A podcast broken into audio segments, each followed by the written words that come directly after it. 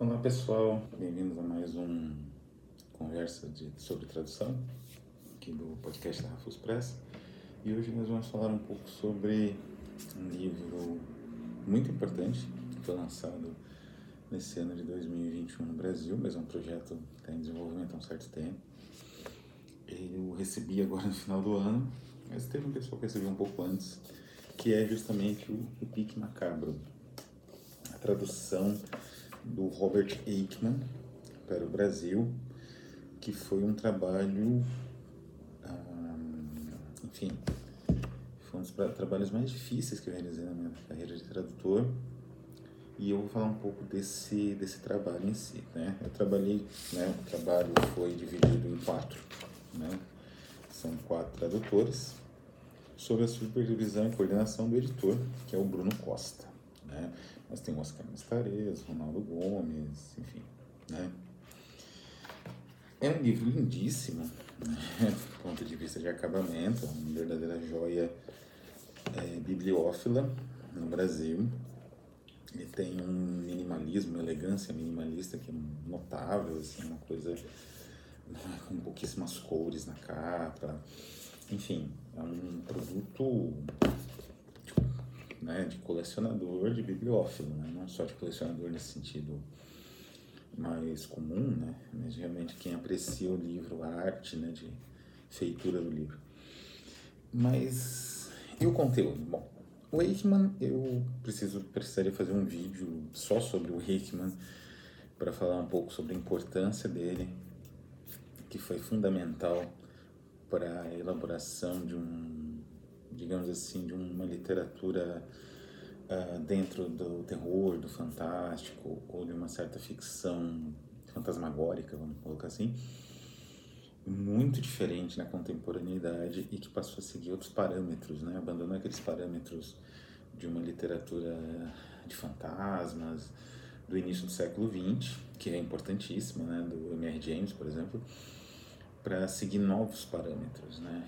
É, o Wakeman, ele praticamente cria uma mitologia própria, mas não uma mitologia num sentido Lovecraftiano, que é uma mitologia que tenta se estrivar, né, se, se sustentar num, numa série de elementos mitológicos imaginários, como Cthulhu, os, os é, seres ancestrais ou coisa do gênero. Não.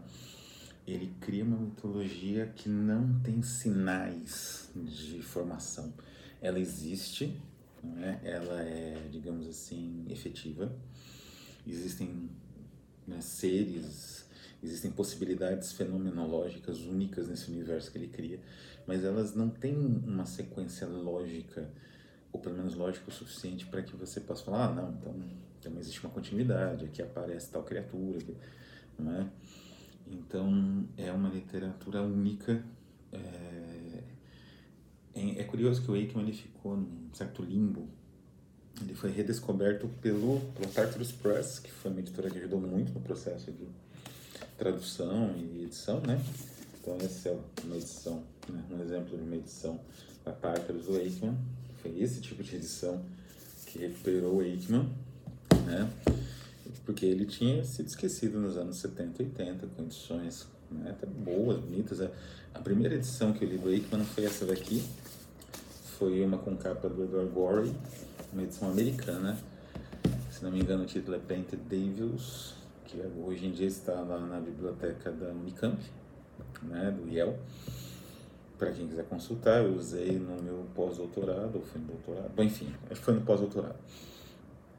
E o que, que, acontece então com Aikman? O que, que ele produz exatamente? Né? E por que, que ele ficou num limbo?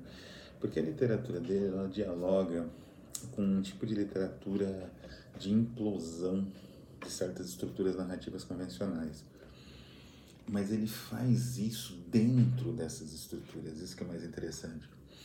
É como se ele, digamos assim, e solapasse internamente elementos que estão mais ou menos ou eram considerados garantidos nesse tipo de narrativa fantástica, fantasmagórica.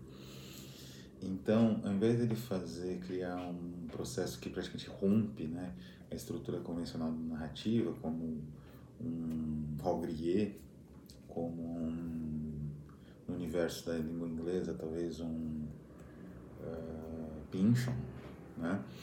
Ele não, ele trabalha esses elementos convencionais. Ele tem um vasto conhecimento. Ele, ele era, ele fazia muitas coletâneas, né, de contos fantasmagóricos.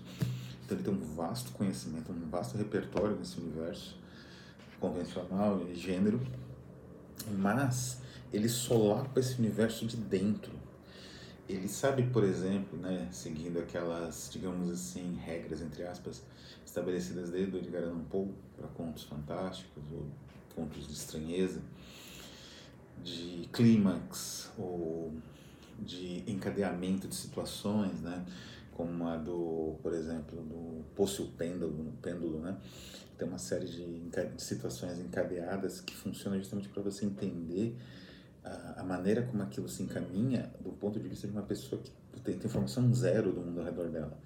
A única coisa que você sabe e e você também sabe pouco dela, né? A única coisa que você sabe é que ela foi presa pela Inquisição e está tentando sobreviver a torturas horrendas da Inquisição.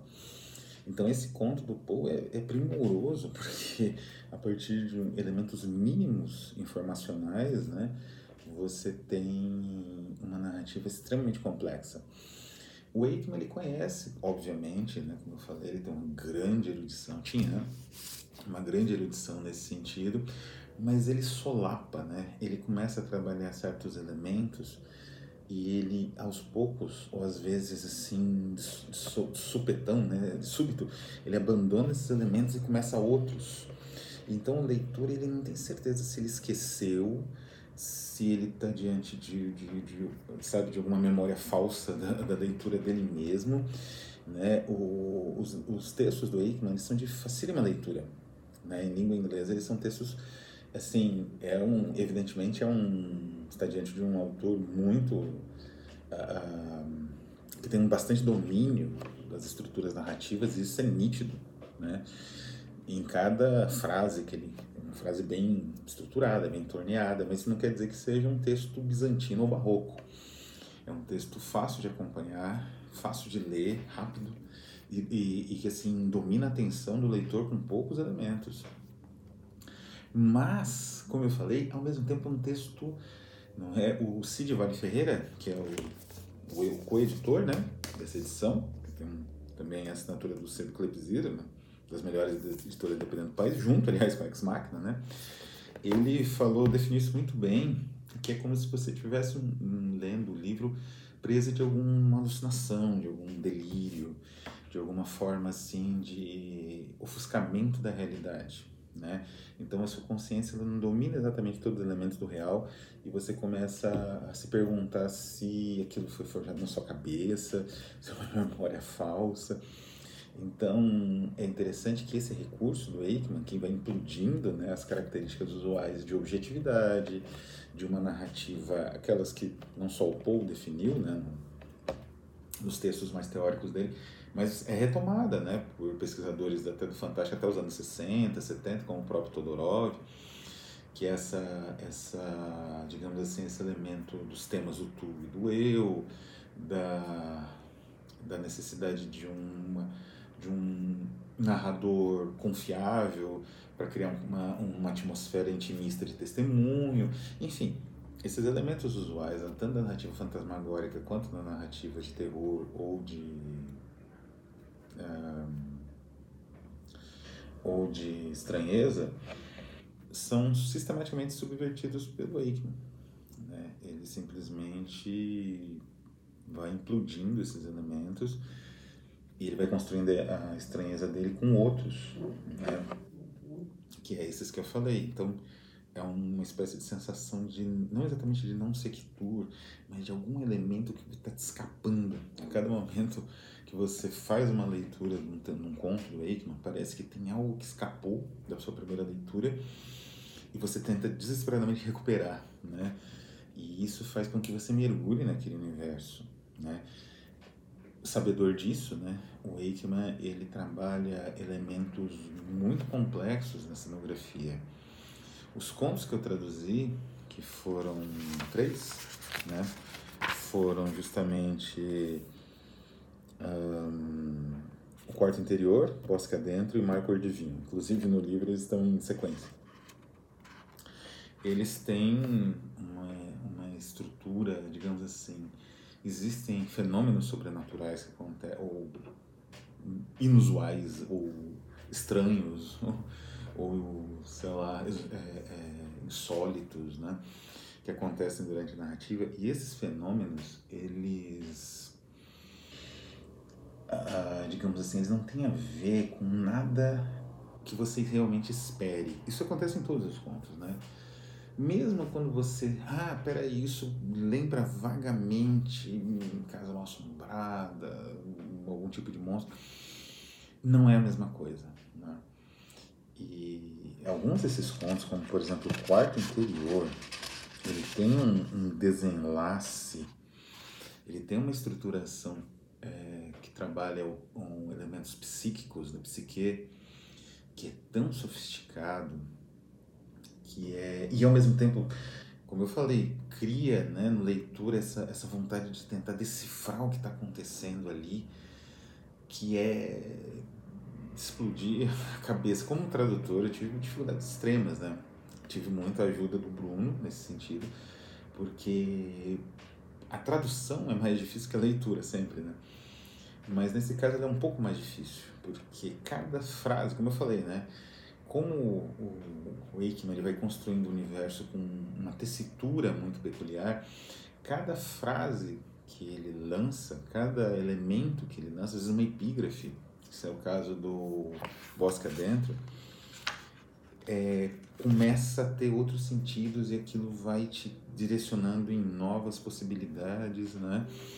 Então você precisa pensar com muita calma, ter uma fonte boa para, não é, que isso não escape do leitor, que essa sensação persista no português, né? Então acho que o grande desafio foi manter um elemento disruptivo que o Wakeman ele vai construindo cuidadosamente dentro da trama e que faz com que o leitor é, é, entre numa espécie de floresta de signos, né? de, de significados possíveis e tal, e ele vai seguindo as pistas ali. Então, você conseguir fazer isso, né, evocar essa sensação, é muito difícil. E eu acredito que todos os tradutores, que são gabarito, né, um gabarito gigantesco, né, começar do próprio Bruno, conseguiram isso nos contos. Né? Eu tentei, acredito que funcionou, né, com a ajuda do Bruno, mas foi realmente um trabalho incrível, um trabalho de descoberta, de estudo. Né? Para vocês terem uma ideia, o título, por exemplo, Marco de Vinho, gente que consultar helenistas, né, homeristas, tradutores do grego, homérico, porque é, digamos assim, isso não é citado exatamente no conto, existe né, essa atmosfera de um paganismo, mas ele é muito próprio, né? ele não tem nenhum elemento evidente, ele funciona dentro de um, de um debate mais complexo, mais amplo, respeito da própria civilização, não só grega, né, mas a, a civilização contemporânea. Então ele é um conto incrível, como eu falei, tem uma série de elementos insólitos que prendem o leitor na hora que ele começa a ler, mas ele tem um encaminhamento, uma possibilidade de discussão muito ricas. Né? Então é isso, né? É, o livro ainda, para quem não apoiou a campanha no Catarse, ele ainda é disponível né, no site da, da, do, do Sebo Clipsidra, vou deixar disponível o link. E eu acredito que é um, um trabalho primoroso, né, tanto a forma do livro quanto o material que está aqui dentro. Vale a pena e eu espero que quem comprou já, né, ou quem agora tem interesse em ler esse material, é, tem essa revelação, né, desse autor que seguia, que era um autor que subvertia estruturas dentro delas, né? Ele construía uma estrutura muito bem feita e aí ele ia subvertendo essa estrutura, então quando o leitor entrava, é como se o leitor estivesse dentro de um pesadelo.